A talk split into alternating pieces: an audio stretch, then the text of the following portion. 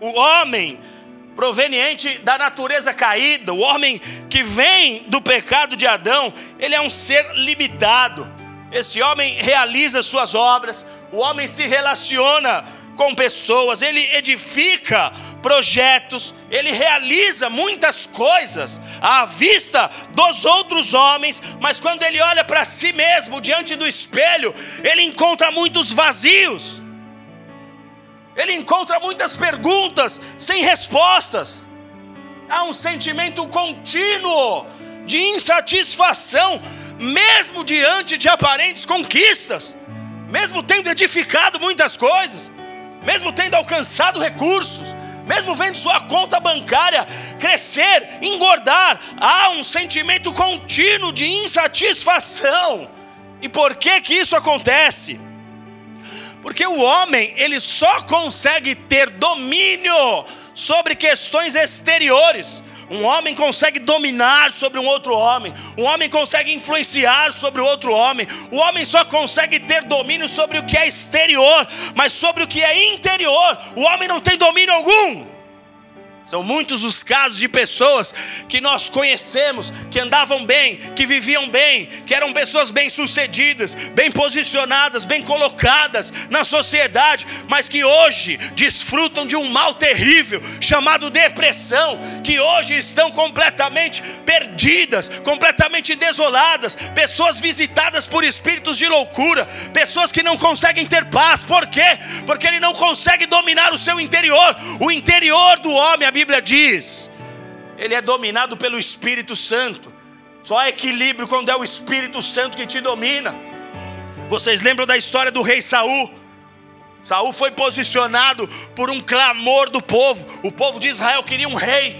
Então Deus permitiu que Saul fosse rei da nação. Ele foi cheio do Espírito. A Bíblia diz que ele profetizou.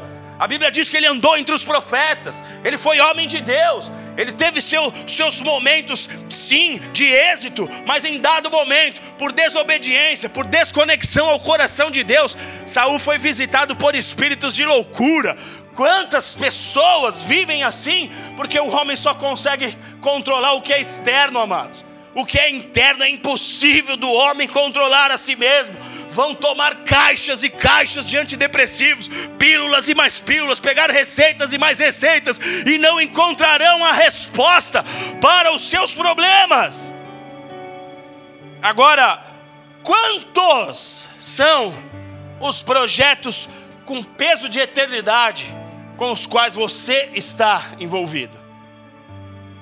Faça essa reflexão, porque o nível de satisfação em sua vida está diretamente ligado à resposta a essa pergunta: quantos são os projetos que têm peso de eternidade, que quando Deus colocar na balança não são coisas que têm peso só nesse plano, mas são coisas que têm peso neste e no plano futuro, na vida vindoura. Quantos são os projetos com peso de eternidade com os quais você está envolvido? A Bíblia nos diz que quando Deus chama o homem para realizar obras com peso de eternidade, o Senhor é quem acrescenta todo o dom necessário sobre esse homem. Então Deus te chama para um projeto, esse projeto nasceu no coração dele, ele mesmo te dará todas as ferramentas, todas as habilidades, toda a capacitação tudo o que for necessário para que você possa realizar essa obra. Êxodo capítulo 31, verso 1 diz: E disse o Senhor a Moisés: Eu chamei Bezalel, filho de Uri, da tribo de Judá, e o enchi do Espírito de Deus, de habilidade, de inteligência e de conhecimento em todo o artifício. A Bíblia diz que quando Deus chama Moisés, Moisés recebe de Deus uma visão, e dentro dessa visão, ele tinha que construir um tabernáculo, na verdade, uma tenda, a grande tenda da congregação, a tenda que ficou durante o tempo em que o povo estava no deserto. Moisés recebe essa missão, porém, enquanto ele recebe de Deus essa missão e Deus diz que essa tenda deveria ser construída, o próprio Deus diz: Mas eu chamei um homem chamado Bezalel, e ele é o artífice, ele é quem vai construir. Ele é quem vai fazer os, os, os elementos, toda a mobília, Ele é quem vai construir a, essa tenda, Ele vai construir a arca da aliança, Ele vai construir a menorá, o candelabro, Ele vai construir as mesas, Ele vai ambientar todas as salas, o altar de incenso, o altar do sacrifício.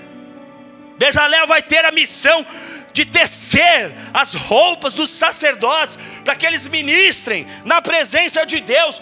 Bezalel vai fazer o óleo da unção. Deus dá a esse homem chamado Bezalel essa missão. E a Bíblia diz que Deus dá a missão e o capacita. O texto diz que Deus dota Bezalel de inteligência, de sabedoria, de conhecimento, de todo o dom necessário para que ele edificasse esta obra. Bezalel foi revestido com o Espírito do próprio Deus. Eu o enchi com o Espírito de Deus, é o que diz o Senhor. Então, amados, existe uma realidade que transforma o homem em, de, de, de pessoas insatisfeitas a uma realidade de homens totalmente realizados em Deus. Quando é que isso acontece? Quando nós nos tornamos os artífices dos planos de Deus nesta terra. Quando eu e você somos como Bezalel, que Deus fala: Eu tenho esta obra para você, é você que vai edificar esta obra e abre as mãos. Sabe quando você era criança que alguém ia te dar salgadinho, você fazia assim com a camisa? Eu fazia isso, quem fazia isso? O amigo tem bala, dá uma bala aí. Você já fazia assim com a camisa. Põe o máximo que der. Põe o máximo que der. E Deus diz: puxa a camisa, abre as mãos, porque todo dom necessário, toda habilidade necessária, toda capacitação virá sobre ti. Eu te farei um artífice dos meus planos nessa terra. Eu te, farei como um, te farei como um artesão do reino. Nós podemos sair de uma realidade de frustração para uma realidade de realização da parte de Deus. O que é necessário, porém, é necessário que você diga sim ao projeto que vem do alto e não somente sim para projetos que vêm da terra. Porque há, há tantos dons e talentos aqui diante de mim, há tantas especificidades aqui com as quais Deus te dotou e te, e te formou mas não para que você se envolvesse só com coisas dessa terra, não para que você edificasse projetos que só têm valor nessa esfera, que só tem valor nesta vida, mas para que você fosse um artífice de planos eternos, para que você se envolvesse com projetos que têm valor aqui e têm valor na eternidade, porque é por estes projetos que você vai se sentir pleno, completo, satisfeito. Quando nós dizemos sim a Deus e a Sua palavra, um oceano de possibilidades se abre à nossa frente, porque o reino de Deus é como a profundeza dos mares. O reino de Deus abriga um mundo desconhecido da maioria dos homens. Há no reino de Deus ambientes que precisam ser explorados. Há ambientes com os quais você precisa se acostumar, chegar nesses lugares. Muita coisa precisa ser explorada. Há muita coisa que Deus deseja contar para você. Há muita coisa que Deus deseja revelar, te mostrar. Só que isso só será possível quando você vestir sua roupa de mergulho, sua máscara de mergulho, seu snorkel, o seu cilindro de oxigênio e se lançar nas águas do reino de Deus. Moisés não tinha conhecimento dos planos de Deus. Moisés estava no Egito, sendo criado para ser um próximo faraó. Moisés foi educado com toda a ciência do Egito. Ele não sabia nem quem era Deus, porque quando ele tem um encontro com Deus, ele fala: Quem é que está falando comigo? E aí o Senhor tem que dizer: Eu sou o Deus de teus pais, o Deus de Abraão, de Isaac, Jacó. Deus tem que puxar a linhagem, Deus tem que puxar a árvore genealógica, começar a falar com ele. Mas mais do que Deus dos seus pais, eu sou um Deus de poder. Aí Deus tem que começar a revelar a sua grandeza, o seu caráter, o tamanho da sua destra. Moisés não sabia, Moisés não conhecia o plano de Deus. Só que quando ele está na presença, ele recebe a missão e ele começa a ouvir de Deus que essa missão não seria executada apenas por ele. Existiam outras pessoas que fariam parte dessa missão com ele, como é o caso de Bezalel. Você tem algo a construir dentro desta missão que eu estou te dando, há uma obra para você realizar, mas existem pessoas que vão estar do seu lado. Então, na superfície, você nunca vai ter acesso aos planos mais íntimos e mais profundos daquilo que Deus tem para sua vida. É necessário um mergulho você nunca vai ter a ideia de quem Deus é, em sua grandeza máxima. É necessário um mergulho para que você saiba quem Ele é, qual é o nome dele, o que Ele pode e vai e quer fazer por você, para que você entenda o que Ele tem para realizar também através da sua vida. Agora, à medida que você mergulha, novos cenários vão sendo apresentados. Deus vai abrindo o seu entendimento. Deus vai te mostrando coisas novas. Você vai sendo apresentado pelo próprio Deus a tantas coisas que Ele já determinou para a sua vida. E quanto mais você mergulha, mais você descobre. Quanto mais fundo você decide ir, mais você descobre, amados. Isso nos leva a entender uma urgência na minha vida pessoal, na sua vida pessoal, que é a urgência de nós sermos guiados pela voz de Deus. Só Ele é quem conhece o caminho, só Ele é quem sabe exatamente como nos levar a esses lugares. Há tantas coisas que você fica em dúvida: será que eu devo fazer? Será que eu tenho que pôr a mão nisso? Será que eu tenho que me envolver com aquilo? Existem coisas que são de Deus, existem outras que, se você escolher por elas, você vai parar muito longe daquilo que Deus determinou para a sua vida. Agora é necessário escutar a voz dele, ser guiado pela voz de Deus.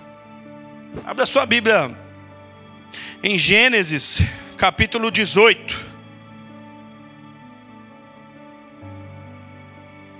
Gênesis 18.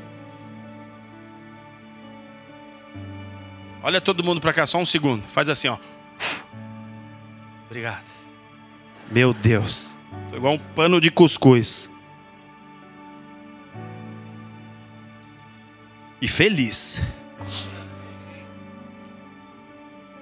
Gênesis capítulo 18, versículo 1, diz o seguinte: Apareceu o Senhor a Abraão nos carvalhais de Manre, quando ele estava assentado na entrada da tenda, no maior calor do dia.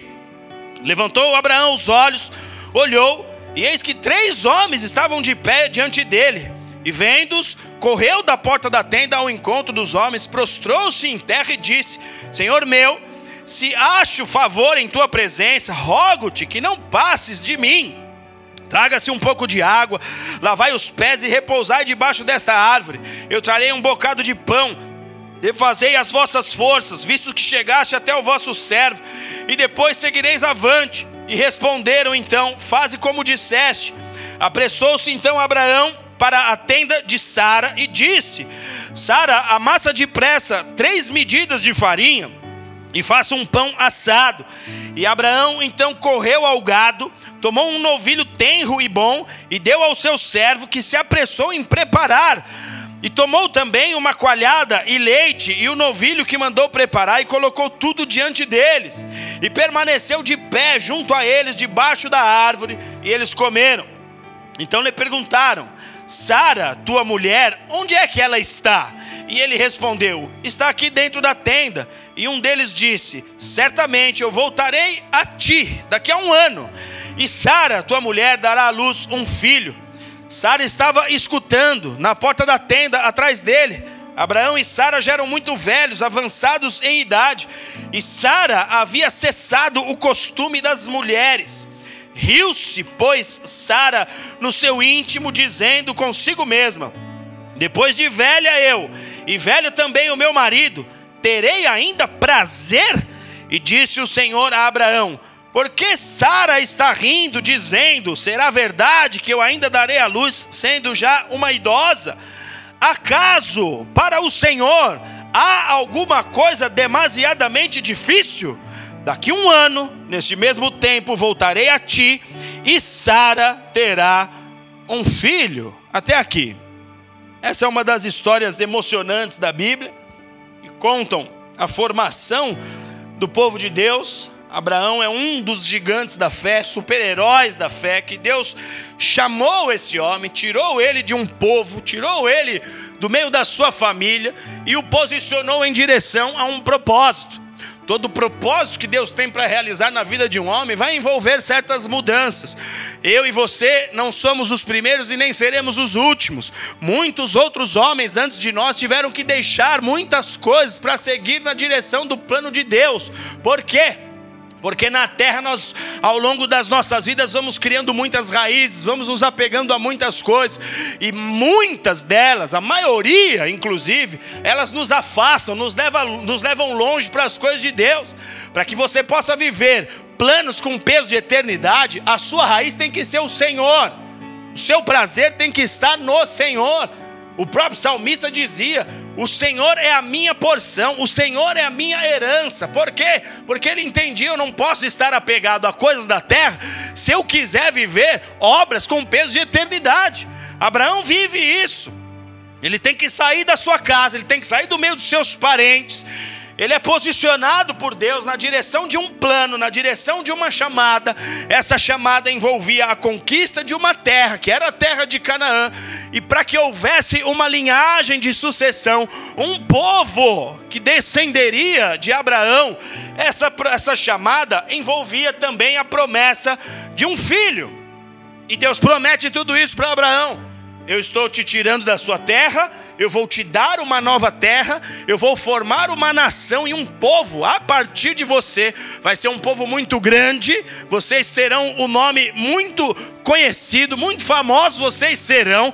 Vocês vão abranger muitos territórios e eu te darei um filho que será a sequência desta promessa. Então lá atrás, Abraão tinha recebido esta promessa, ele tinha escutado Deus falar com ele, o próprio Deus se dirigiu a ele para falar desse futuro. Só que agora nós estamos vendo aqui, alguns anos depois, três anjos indo ao encontro de Abraão para novamente falar dessa promessa. Será que Deus havia se confundido? Será que Deus se enganou, entregou a mensagem para o cara errado? Não. Mas a pergunta é: por que que Abraão, um dia tendo recebido a mensagem do próprio Deus, agora está novamente recebendo a mensagem de um propósito que Deus já havia determinado, Deus já havia escolhido? Uma coisa é quando você não sabe o que Deus tem para você, e Ele vem primeira vez e te conta: o que eu tenho para ti é isso. Outra coisa é Deus ter que voltar a falar sobre esse mesmo assunto num tempo futuro. Por que, que Abraão foi visitado pelos anjos aqui? Porque Abraão, ele estava envolvido por uma dúvida. Conforme o tempo foi passando, e Abraão não viu a promessa se cumprir, ele não viu a sua esposa engravidar. A Bíblia diz que Sara havia cessado o costume das mulheres, já não havia mais sangramento, já estava naquela fase de endoida, de ficar maluca. E imagina essa mulher vivendo num ambiente de calor, ambiente quente, e tendo chegado na tal da menopausa. Quem está nessa fase aí sabe o sofrimento que é. Era o que estava vivendo Sara nesse tempo de sua vida. E Abraão está envolvido por uma dúvida aqui. O tempo passou. E cadê a resposta? Cadê o filho que Deus prometeu? Conforme o tempo vai passando, a fé de Abraão vai sendo esmagada. Ele recebe de Deus uma promessa, mas a fé dele está sendo posta na parede a todo momento. A todo momento ele tem um desafio, ele tem que acordar todo dia, lembrando da promessa e vendo que aquela promessa ainda não havia se cumprido. E a Bíblia diz que três anjos aparecem a Abraão no verso 2, e eles chegam, conforme o texto diz, no maior calor do dia. Eu imagino Abraão, meio-dia, com o calor que nós temos aqui ao meio-dia, tendo que acreditar que Deus fará o que ele disse que faria. Esse calor, muitas vezes, ele se instala nas nossas vidas e não necessariamente ao meio-dia, amados. É o calor da guerra espiritual que tantas vezes vem bater na nossa porta para dizer: não vai dar, não vai, não vai haver tempo, você não está ouvindo que Jesus vai voltar? Você não está ouvindo os sinais, não está vendo os sinais de que está muito breve a volta do Senhor, não vai dar. Não vai dar para você ver determinados planos de Deus se cumprir na sua vida. E tem hora que o calor das situações, eles nos deixam realmente em dúvidas, perdidos. Você já não sabe nem mais em que acreditar. Você começa a ligar a TV para ver se sai resposta de algum lugar.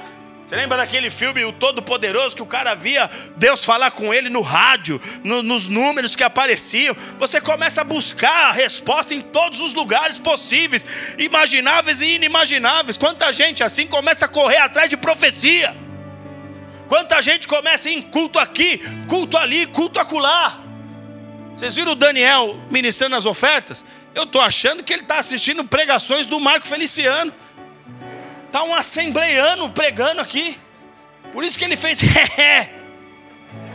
Falou, vou soltar minhas rajadas que eu estava tudo guardando aqui. E às vezes é assim, você esquece qual é a sua paternidade, você esquece qual é o lugar em que Deus fala e escolheu para falar com você. Você esquece quem é que Deus usa para te corrigir. Você esquece quem é que Deus usa para te exortar, para chamar a tua atenção. Você começa a buscar facilidades. Eu vou ali no conselho ali, porque aquele irmão é mais brando. Porque se eu for naquele outro lá, ele vai chegar junto em mim. Você começa a correr atrás de respostas em lugares que Deus não mandou você ir. Ele te deu uma palavra e disse: vai se cumprir. Eles estavam tanto em dúvida que a Bíblia diz que Sara riu. Tá.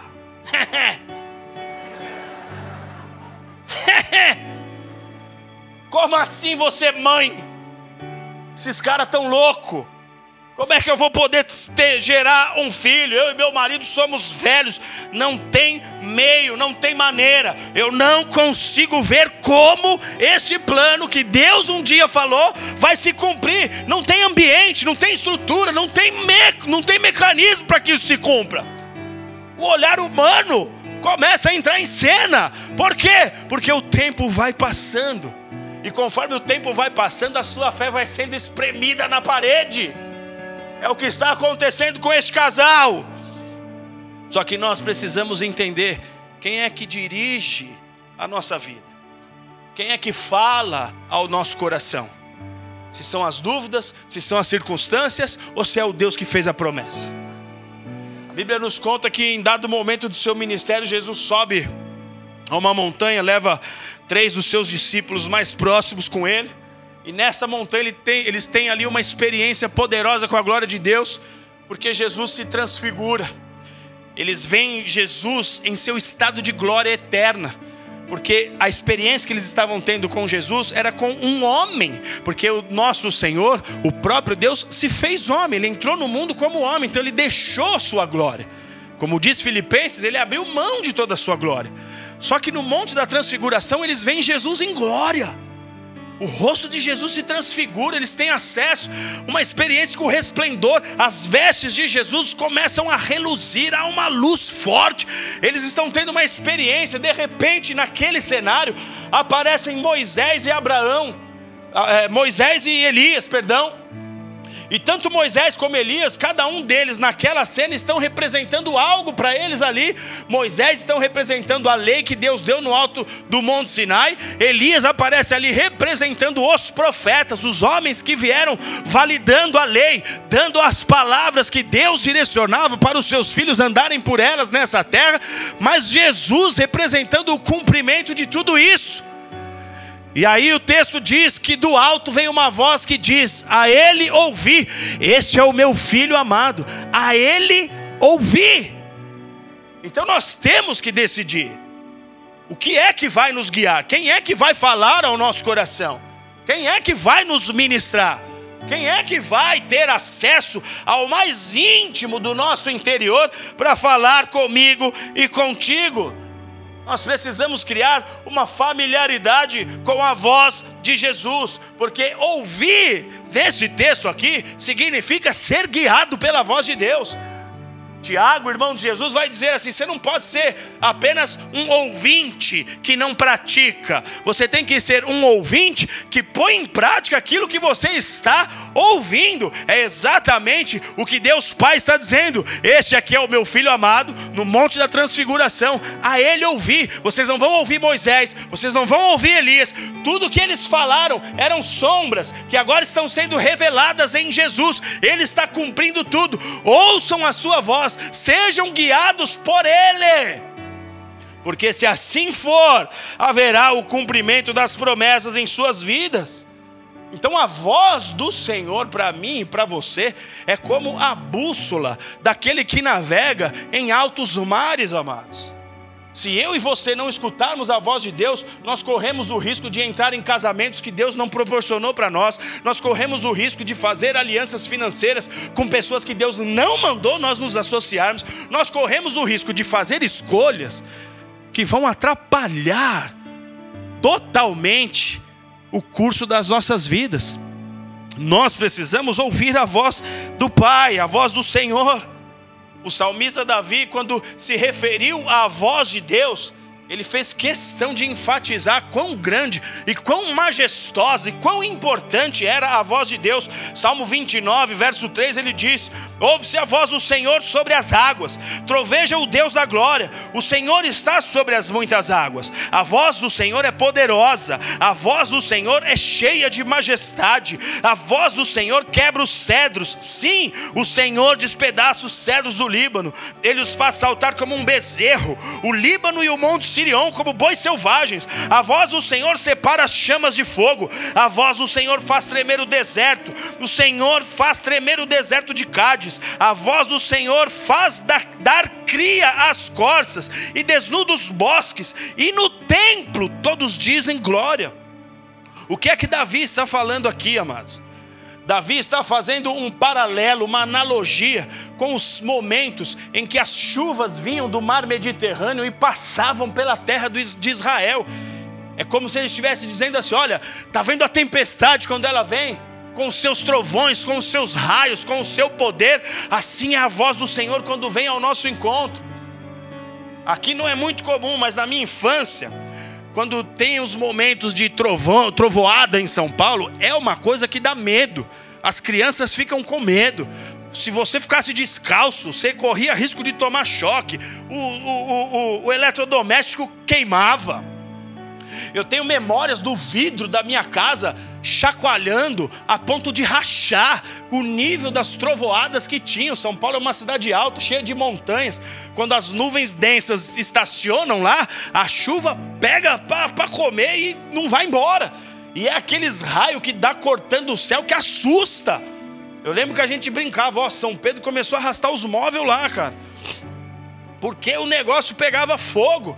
E é exatamente o que Davi está falando. Sabe o, o, o, o, medo que muitas vezes dá quando a gente vê aqueles raios cortando o céu, a noite virando em dia? Assim é a voz do Senhor. Os nossos inimigos temem e tremem diante dele. E aí, Davi está fazendo exatamente essa. Pode aplaudir Jesus por isso. Davi está falando: as árvores, as árvores pulam, porque o, o, o trovão veio. O deserto treme, porque o, o, o trovão desceu. Porque não há situação que Deus não possa transformar pelo poder da sua voz. Só que essa voz precisa conseguir penetrar. Essa voz precisa ter acesso às suas emoções. Eu me lembro de uma vez que eu estava caminhando numa, numa à beira-mar, pedras, mar batendo. Estava indo surfar. Me deu um certo medo. Sabe aqueles receios quando você está em situações, ambientes de natureza, que às vezes causam certos pavores, meio da mata, uma mata fechada. Eu me lembro que eu tive uma experiência de começar a orar em língua. Eu comecei a orar em línguas do Espírito, e fui o caminho inteiro orando. Todo aquele medo que estava sobre mim sumiu, desapareceu. Esse é o efeito do poder da voz de Deus dentro da sua vida. Tem tanta coisa que vem para te assolar, tanto dardo que o diabo lança contra você para te desestabilizar, para abalar as tuas emoções, notícias que muitas vezes ele permite que chegue a você para acabar com o teu dia, mas tem uma voz que põe tudo isso em calmaria. E é a mesma voz que faz os inimigos baterem em retirada, porque ele troveja contra o arraial do inimigo. Davi está enfatizando. A voz do Senhor é como aquela chuva que vem, que percorre a terra de oeste a leste, de norte a sul, e que preenche o território de Israel, a ponto da, da, das costas que estão grávidas, o, o bebê nasce, porque é muito poder envolvido, é muita glória envolvida. A igreja, amados, sofre por não ouvir a voz de Deus. Porque quando você ouve a voz de Deus, sabe qual é o efeito que acontece? Você fica tomado de uma ousadia, de uma coragem que você não consegue explicar. É quando você tem vontade de mudar o mundo inteiro. É quando você diz para Deus assim: Eis-me aqui, Jesus. Ha! É porque ouve a voz de Deus. Algumas pessoas confundem até com autossuficiência, mas não é. Quando você ouve a voz de Deus, você fica confiante, porque esse é o papel de um pai na vida de um filho. Vai lá, filhão. Vai dar tudo certo, eu estou com você. Vai que o pai está te olhando, pode ir lá. Pode ir ali, pode brincar ali, pode subir lá, o pai está de olho em você. Quando você ouve a voz de Deus, você fica tomado por uma força inexplicável, porque é o que a voz de Deus gera dentro de nós você se põe apto para a obra, você estende a mão amiga, você quer fazer a diferença. Você é visitado pelo Espírito de Deus, você fala, Deus foi para isso que eu nasci. Por quê? Porque a voz de Deus está tendo acesso ao seu interior. Agora para de ouvir a voz. Para de ouvir a voz de Deus. E você vai ver a mesma pessoa que num dia falou: Eis-me aqui, dizendo: Eu não quero, eu não sirvo. Não é comigo esse negócio de ministério, de chamada, de fazer a obra. Porque você parou de ouvir a voz que te encoraja. Porque você parou de ouvir a voz que te desafia, que te posiciona no lugar em que você tem que estar. E aí o que a gente vê são altos e baixos na fé. São pessoas deixando de acreditar nas promessas de Deus, são pessoas flertando com a desistência, flertando em se desviar, flertando em abandonar o ministério, flertando em abandonar o casamento, flertando com tantas desistências em suas vidas. Por quê? Porque pararam de ouvir a voz de Deus. Agora, quanto mais você o ouve, eu lembro do desenho do Popeye, por isso que eu falei de negócio da idade aqui. O Popeye sempre era encantado por uma. Ó, são meia dúzia só, por uma sereia. A sereia aparecia lá. Uh, quando o Popeye chegava perto, era o quê? Ó, poucos lembram. Hein? A bruxa do mar, pô. Não era isso? Quem lembra? Tá vendo? Uma sereia que encantava o Popeye. E quando o Popeye chegava perto, ela se transformava na bruxa do mar. O que é isso? É uma representação do que acontece no mundo espiritual. O diabo tem poder de, através da sua voz enganadora, atrair muitas pessoas. Mas por que é que Satanás faz isso? Porque ele é um imitador de Deus. Quando eu ouço a voz de Deus, eu sou atraído à presença dEle. Quando eu ouço a voz de Deus, eu quero mais dele.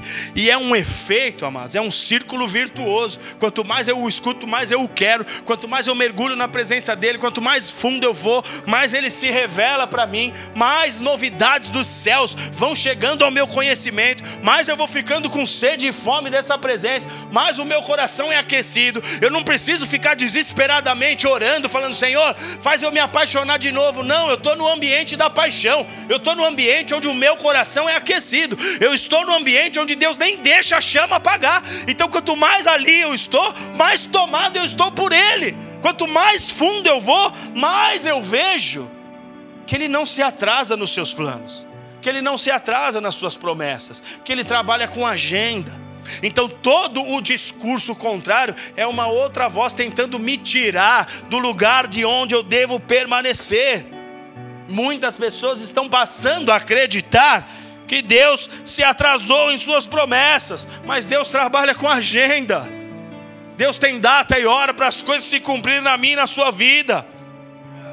2 Pedro capítulo 3, verso 8, parte B diz: Um dia para o Senhor é como mil anos, e mil anos como um dia. O Senhor não retarda a sua promessa, ainda que alguns a tenham por tardia. Em um dia, em um dia, Deus pode mudar toda a tua história. Em um dia, Deus não está enquadrado a metodologias humanas.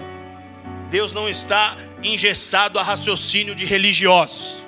Ah, como é que isso é possível? Em um dia, em um dia, Deus pode mudar toda a tua história. Porque assim como no mergulhar de águas profundas, em algum momento você vai romper uma camada e chegar a ambientes novos. Em um momento, em uma situação, em uma ação do Espírito Santo, Deus pode mudar completamente a sua história. Deus pode virar completamente o jogo na sua vida. Agora o que você precisa entender é: Ele tem um plano, Ele tem uma agenda, Ele não está perdido, Ele não está confuso, Ele está trabalhando. Você é que precisa entender a maneira dele. Ele não falha, Ele não chega atrasado. Então como é que eu faço? Para ser guiado pela voz de Deus. Quem quer saber, dá um glória bem forte aí. Como é que eu faço? Se eu tenho que ouvi-lo para poder viver as obras mais excelentes a ponto de me sentir realizado. Como é que eu faço para ser guiado pela voz de Deus? Sempre que Deus vem falar conosco, amados, Ele vem para cumprir algum propósito. Então, quando Deus vem falar conosco, ou Ele vem para corrigir o rumo do nosso caminhar, então você está andando fora de propósito, tá tipo bêbado voltando do São João, tá meio esquisito, meio torto. Ele precisa te endireitar, ele precisa te ajustar. Então, ou Deus vem falar conosco para corrigir o nosso caminhar, para alinhar os planos dele em nossa vida, ou ele vem para nos revelar novos destinos, porque Deus vai mostrando as coisas de forma parcial, para que você nunca olhe e fale: o que Deus tem para mim é o mundo inteiro, vou sentar e acabou. Não. Então ele vai mostrando passo a passo, de acordo com níveis de fé, de acordo com a sua fome também pelas novidades e por aquilo que ele tem para fazer na sua vida. Então, ou ele vem para ajustar nosso caminhar, ou ele vem para nos revelar novos destinos, novas promessas, novos propósitos. Ou ele vem para fazer uma coisa muito importante para um filho, que somos nós, que é reafirmar a sua promessa. Deus se importa tanto com aquilo que ele desenhou para mim e para você, que ele vem reafirmar a promessa. Acabou aqui? O que aconteceu? Hã? Parou e voltou. Som. E aí? Vocês vão ficar me olhando? Agilidade está monstra. O que aconteceu? Eu vou continuar no gogó aqui, amém?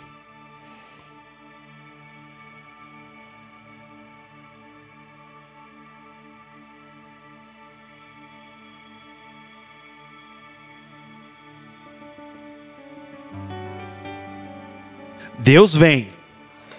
Ele vem ou não vem? Então vamos recapitular a matéria aqui. Ou ele vem para nos realinhar segundo os seus propósitos, ou ele vem para nos revelar novos destinos, ou ele vem para fazer algo que é muito importante para um filho, que é reafirmar as promessas. Deus se importa com aquilo que ele desenhou para mim e para você. E é por isso que ele sempre vem para falar: "Filho, o que tenho para você é isso. Filho, o que eu tenho contigo já está determinado. É por isso que ele fez questão de deixar registrado no Salmo 139 que ele viu todos os dias de nossas vidas antes que um só dele existisse.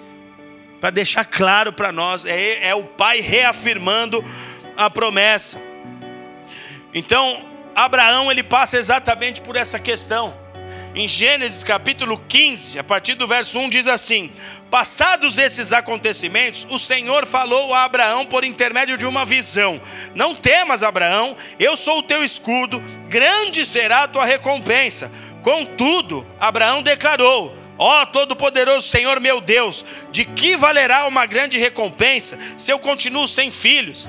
Eliézer, o Damasceno, é quem vai herdar tudo o que eu tenho. Tu não me concedeste uma descendência, e por esse motivo, um dos meus criados, nascido na minha casa, será o meu herdeiro.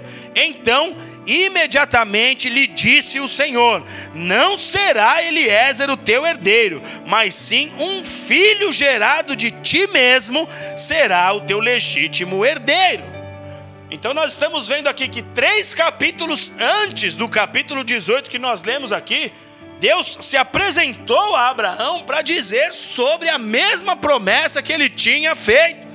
Oito anos haviam se passado desde que Deus tinha chamado Abraão. E o que é que Deus está fazendo aqui, amados? Reafirmando a promessa. Culto após culto, sabe o que Deus faz conosco aqui? Ele vem para reafirmar as promessas. Eu já te amei. Você não precisa implorar mais pelo meu amor. Eu já te amei.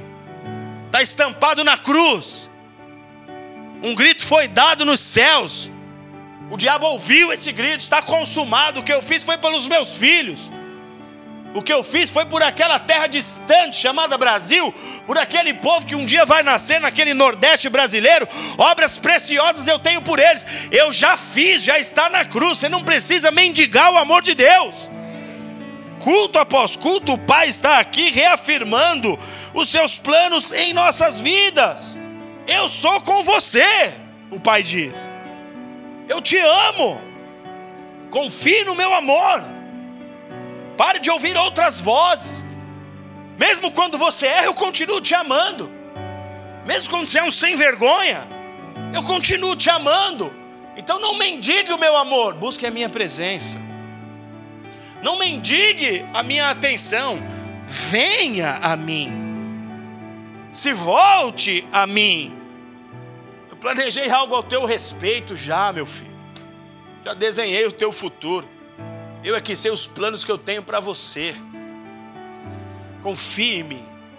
Então, quando o Pai vem, amados, ele vem muitas vezes para reafirmar os seus planos. É o que ele está fazendo com Abraão aqui no capítulo 15, oito anos depois de ter já lhe dado uma promessa. Ele diz no verso 7: Eu sou o Senhor que te tirei de Ur dos caldeus para te dar esta terra por herança. Ô Abraão, eu já falei, Abraão.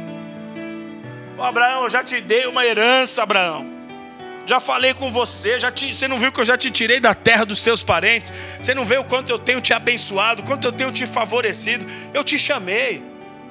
Não foi um alto envio, não. Não foi uma chamada de si mesmo. Foi eu que te chamei de filho. Foi eu que te mostrei um lugar que eu tinha para você. Então Deus está hoje aqui reafirmando os planos que Ele tem sobre você. Você sabe o que você já ouviu de Deus. E você sabe se foi Deus mesmo que falou. Você sabe que Deus está fazendo aqui é reafirmando os planos e os propósitos que Ele tem com a sua vida. Agora você precisa ouvir a voz dele. Amém, amados? Porque a promessa de Deus, ela está ativa. Como é que você sabe disso, pastor? Porque você está vivo. Enquanto tiver ar nos seus pulmões, enquanto você estiver de pé, significa que a promessa de Deus está viva. Então creia na fidelidade do que fez a promessa, porque fidelidade faz parte do caráter do nosso Deus. Ele é fiel. Fiel é aquele que fez a promessa. Essa é a natureza dele. Deus não desistiu daquilo que ele tem para a tua vida. Por que, que você vai desistir? Por causa de mentiras que te são contadas? Por causa do tempo? O tempo pertence a Deus. O tempo faz parte do plano problema aqui é que Abraão teve um inimigo pelo caminho, um inimigo que é muito comum nas nossas vidas hoje, que é um inimigo chamado dúvida. A dúvida é um inimigo que vem para te levar, inclusive, a comportamentos de incredulidade. Porque se você duvida da palavra de Deus, a Bíblia diz que você agiu como um incrédulo, você pecou contra Deus. Abraão está enfrentando esse inimigo chamado dúvida, e nós precisamos combater o espírito de dúvida. Deus disse: Eu já tenho falado com você, eu já te tirei da terra dos seus parentes, eu já estou te levando para um outro lugar que eu determinei, eu tenho uma herança para você. Foi tudo que Deus disse. Olha as estrelas, conta aí se você puder contar. Assim será a tua descendência, numerosa, Abraão. Deus não estava brincando com aquele homem de Deus, Deus não fica brincando de te encher de sonhos e expectativas quando nós falamos de propósitos que têm peso de eternidade. Deus não está brincando. Se Ele te diz para você crer que a sua célula vai crescer, que o seu ministério vai prosperar, que Ele será contigo nesse projeto, é porque Ele envolveu o nome dele ali, Ele não está brincando. Só que Abraão duvidou. Quando Deus diz, Eu te tirei lá de Ur. Aí ele, e, e, ele fala, Eu te tirei de Ur e te dei já uma terra, já te dei uma herança. E aí no verso 8 ele diz: Ó oh, Senhor, como eu posso saber que tomarei posse dessa terra? Ele está em dúvida. Muitas vezes você se encontra em dúvida, eu me encontro em dúvida, e a gente precisa combater a dúvida, a gente precisa combater essas outras vozes. Sabe o que Deus diz para ele, verso 9? Ó, me traga alguns animais aqui, me traga uma novilha, um carneiro, uma cabra, um pombinho, uma rolinha, me traz aqui. Nós vamos fazer um pacto aqui. Me traz uma oferta aqui. E sabe o que eu consigo entender aqui? Que quem não se arrisca, quem não paga para ver, não vai provar do desconhecido. Não vai conseguir entrar na novidade de Deus. Quem não for corajoso de dar os seus passos de fé, não vai provar da novidade de Deus. Abraão está cheio de dúvida. Deus fala: traz aqui os animais. Ele não ficou falando, para que que são os animais? O que, que o senhor quer fazer? Como é que o senhor vai falar? Como é que o senhor vai agir? Não, ele vem, ele obedece à voz de Deus. E Abraão faz uma aliança naquele momento com o Senhor. Alianças que alguns cultos atrás eu falei sobre alianças aqui, falei sobre propósitos que você deve estabelecer diante de Deus, se necessário for, coisas por escrito, mas você precisa entender que você serve a um Deus que tem como praxe estabelecer alianças na relação dele mesmo com o seu povo, com os seus filhos. Então você precisa aprender o que é uma aliança diante de Deus. Tem muita coisa que você só vai ver acontecer na sua vida quando você estabelecer determinadas alianças. Não é só na área financeira, não. Na área financeira também. Mas existem tantas outras coisas, ministerialmente, emocionalmente, projetos, coisas novas que você queira realizar, que só vão vir nas tuas mãos e às tuas mãos, se você aprender a fazer alianças com Deus, porque é a natureza do nosso Deus fazer alianças com os seus filhos. Quer escutar a voz de Deus? Começa a fazer aliança. Quer ser guiado pela voz de Deus? Começa a fazer alianças. Paga para ver. Traz seus sacrifícios. Traz suas ofertas ao Senhor. Caminhe pela fé. Moisés está diante do mar vermelho e Deus fala: toca o mar com a vara. Eu já não te dei a vara, Moisés. Eu já coloquei minha autoridade nas tuas mãos. Vai lá, Caminhe por fé, você vai ver a minha voz em ação, você vai ver as minhas promessas se cumprirem. E aí a Bíblia diz que Abraão coloca então esses animais ali, mortos, amém? O cheiro dos animais começa a subir. No verso 11 diz que algumas aves de rapina começam a voar em redor daquele altar para tentar comer aqueles animais que Abraão coloca sobre o altar.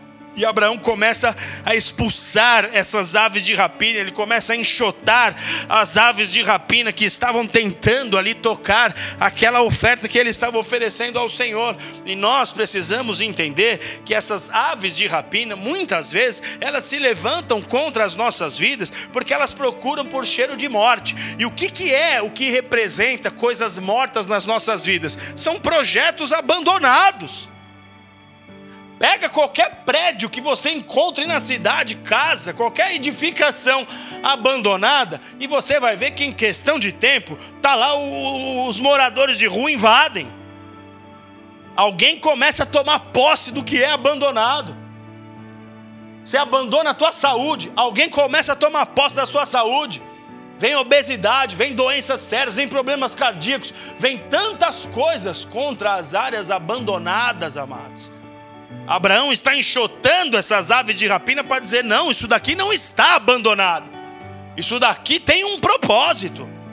Então você precisa tomar a dianteira novamente dos seus projetos, da sua família, do seu ministério. Você precisa enxotar as aves de rapina que estão sobrevoando sobre áreas mortas da sua vida. Por quê? Porque Deus tem propósitos nessas áreas. E Satanás quer se apropriar dessas coisas. Quer ouvir a voz de Deus? Restaure e proteja o altar do relacionamento com Deus. Você tem um altar de relacionamento com o Senhor. Comece a proteger esse altar. Não deixe que nada se aproxime desse altar. Porque o investimento de Satanás é calar a tua voz da oração, é calar a tua voz de adoração. Ele faz você começar a se a se a se sentir completo, a se regozijar, se alegrar pelo fato de coisas que você faz e não pela sua relação com o Senhor. Por aquilo que você realiza que homens podem fazer. Quantas pessoas que se debruçam sobre as Escrituras e começam a ter prazer só na leitura, mas as suas orações são orações mecânicas, rígidas, porque elas não aprenderam a fluir na presença de Deus. Há muitos adoradores que sobem para tocar e ele sabe exatamente as notas, sabe exatamente como produzir um som terreno, mas ele não sabe como produzir um som espiritual. Se ele se fechar num quarto de adoração com o Senhor, ele tem pressa de sair daquele lugar. Por quê? Porque aquele não é um ambiente comum para ele. E você precisa proteger o altar do relacionamento na sua vida. Abraão está protegendo aquele altar, enxotando as aves, falando: não, isso aqui pertence a Deus, é uma aliança que eu estou firmando com o Senhor. Volte a cuidar daquilo que Deus te deu. Uma das coisas importantes que nós temos que entender, amados, é que do momento em que a voz de Deus vem ao nosso encontro, até o momento do cumprimento daquela palavra, existe o chamado tempo de espera. Amém? A Bíblia diz que Davi esperou cerca de 15 anos para assumir o reinado mais alguns anos para assumir o reinado sobre toda Jerusalém. Jesus esperou até os 30 anos para de fato exercer o seu ministério, mas todos já sabiam que Davi recebeu a palavra muito antes. Jesus já sabia o que ele viria a realizar nessa terra. Então é de extrema importância que você aprenda a lidar com o tempo de espera. Deus falou, ele cumprirá. São coisas que estão posicionadas em dois lugares de tempo distintos. Amém? A voz veio, a promessa chegou até você. Até que ela se cumpra, há um tempo de espera. E você precisa aprender a lidar com o tempo de espera. Por quê? Porque a espera, o tempo de espera, pode ser o prenúncio de uma bênção, se você se determinar a esperar em Deus, ou pode ser o abre-alas de um tempo de extrema dificuldade na sua vida se você não souber esperar. Porque quem não sabe esperar, como diz o ditado, mete os pés pelas mãos. Quem não sabe esperar edifica obras de si mesmo. Vai na força do próprio braço e quando vê se arrebenta. Então, o tempo de espera pode ser bênção ou se tornar numa maldição. Pode ser o que antecede a bênção, ou pode ser o que vai abrir o caminho para o tempo mais difícil na sua vida. Então nós temos que entender que há riscos na espera. Amém, amados?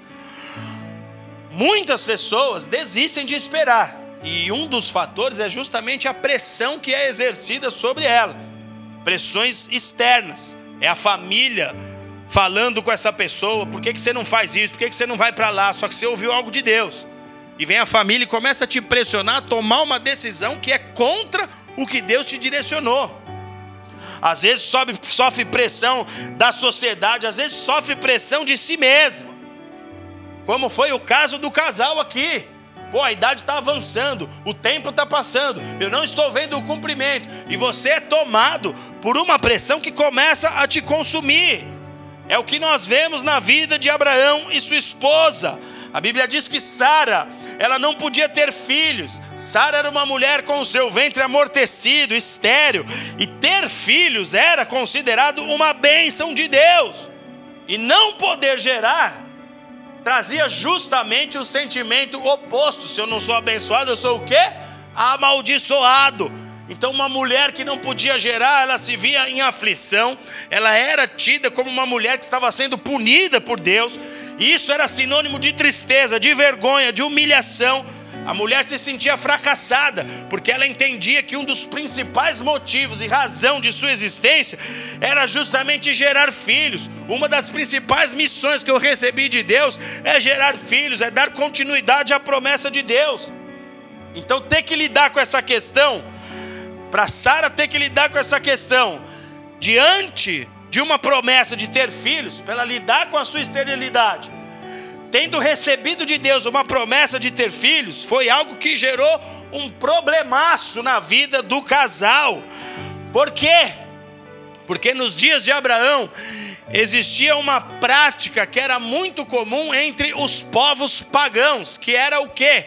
se uma mulher era estéril, era aceito que o marido se deitasse com uma concubina, com uma prostituta ou com uma escrava da própria casa, com o intuito de remediar aquela questão. Então, várias nações, vários povos daquela época, e entenda que o povo de Deus estava sendo formado ainda a partir de Abraão, vários povos naquela época aceitavam essa prática.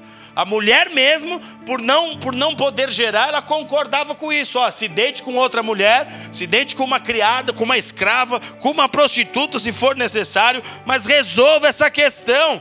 Então as mulheres queriam vencer a questão da esterilidade. E esse filho que nascia era tratado como sendo filho do próprio casal. Sara está justamente nessa condição. Eu não posso gerar, eu já estou velha, meu marido também está velho, já cessou o costume das mulheres em minha vida, eu tenho o meu ventre amortecido, e aí ela toma uma decisão baseada em práticas de povos pagãos, amados. Só que ela não andou pela palavra.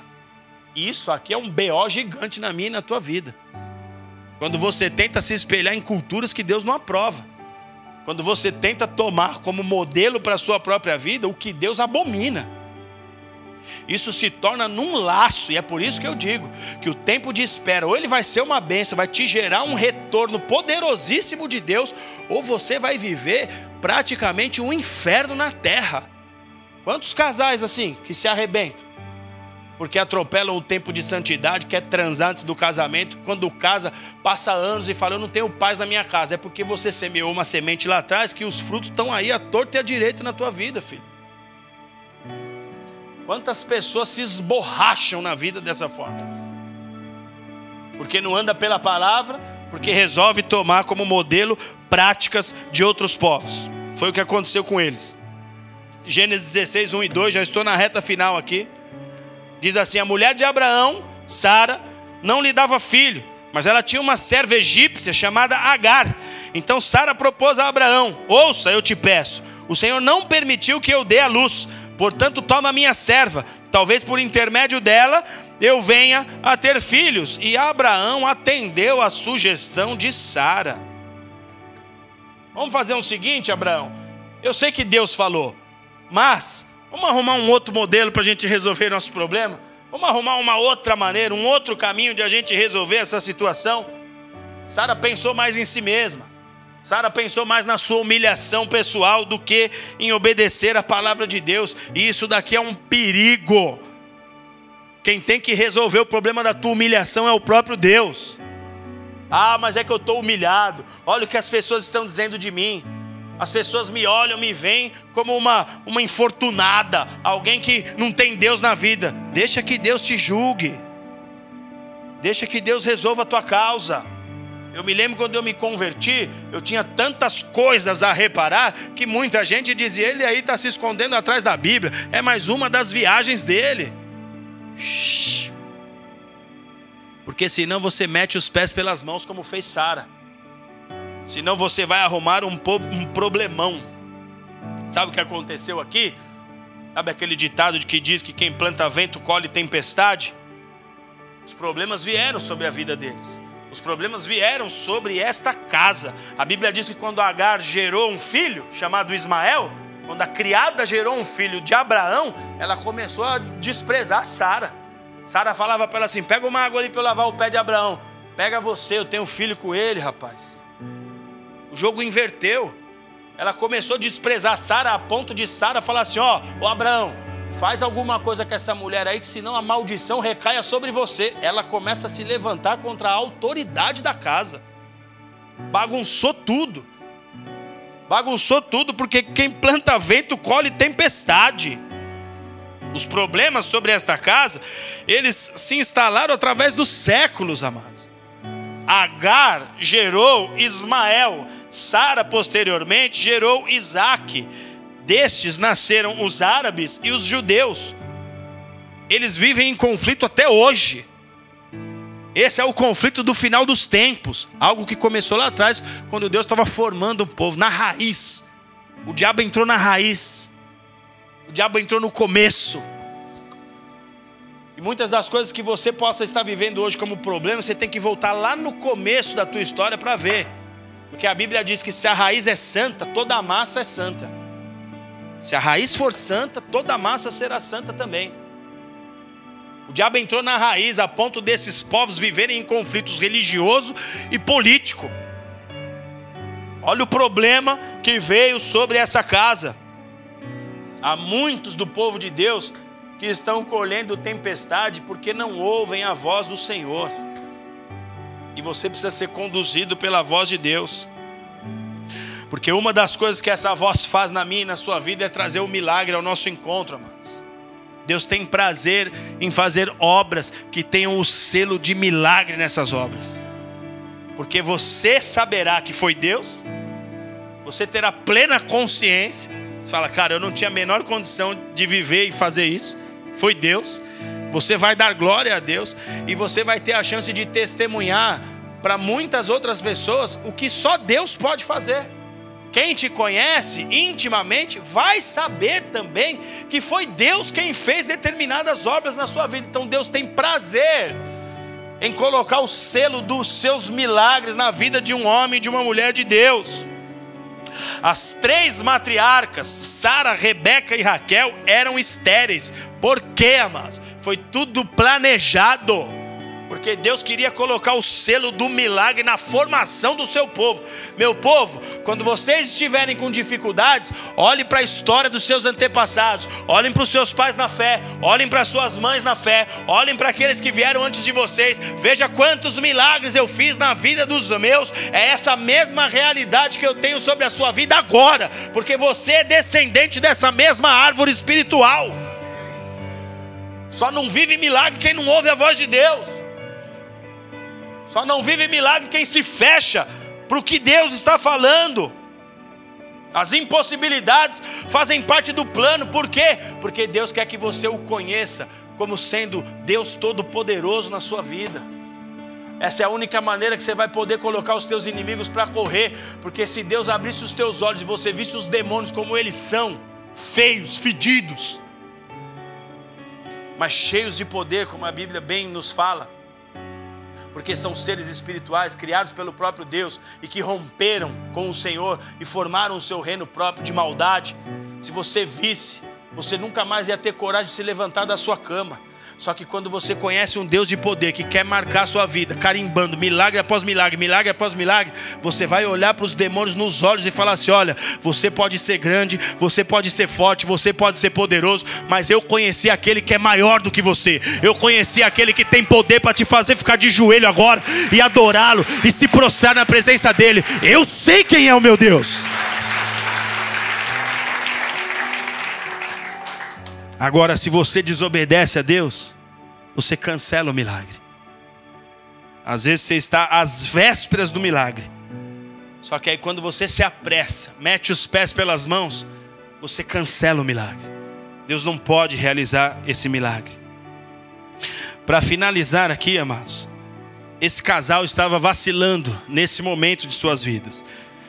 E quando Deus percebeu que a promessa estava em risco, porque Abraão já estava cheio de dúvidas. Porque Sara estava dando conselhos para Abraão igual Eva. Vamos fazer assim. Vamos fazer assim. Não vamos como Deus falou. Vamos por esse caminho aqui.